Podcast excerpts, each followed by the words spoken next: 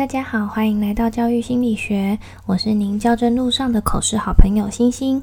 这个节目主要是想让大家利用三到五分钟左右的时间来练习一题较真口试题目，里面会有我的拟答以及各种不同身份或情况的小提醒。如果您觉得对您的口试有帮助的话，欢迎留言告诉我。那我们就开始今天的题目吧。今天的题目是：你要如何落实苗栗的教育政策？以下是我的拟答：苗栗注重英文、体育和科技这三个部分，也是我在教学生涯中很在乎的。以下是我针对这三个部分在班上做过的事。第一个是英文教育，虽然我不是英文专长老师，但是在我带班的时候，会利用教室布置英语角。不定期与英文老师的课程结合英语角的内容。另外，每天的午餐和午休时间，我会依照学生的年龄层播放英文、台语、客语的童谣或流行歌。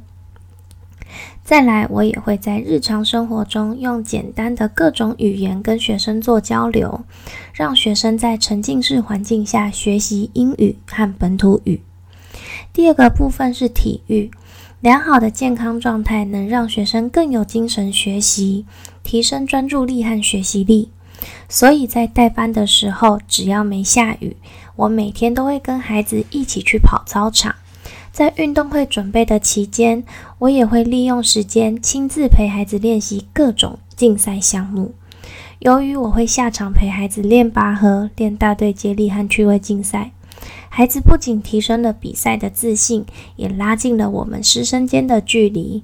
因此，我带过的班级都是运动会竞赛项目的常胜班级。第三个部分是科技。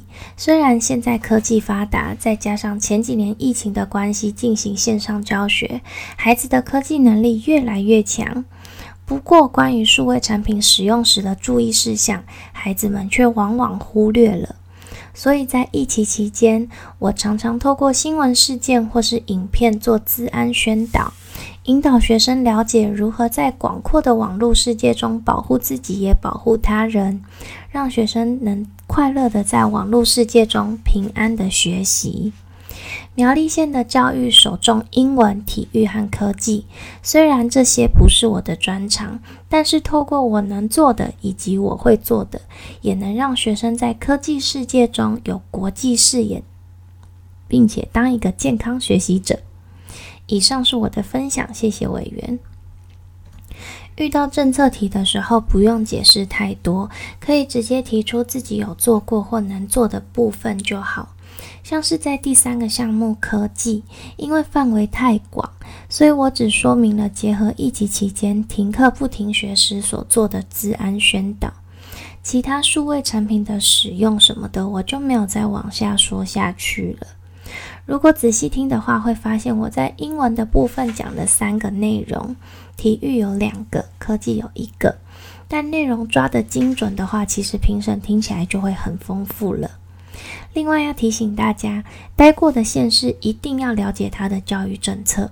像我在考竹市的时候被问过一题：你在苗栗实习，在新北代理，然后又在竹北任教，请你说说看，这三个县市的教育政策有什么不同？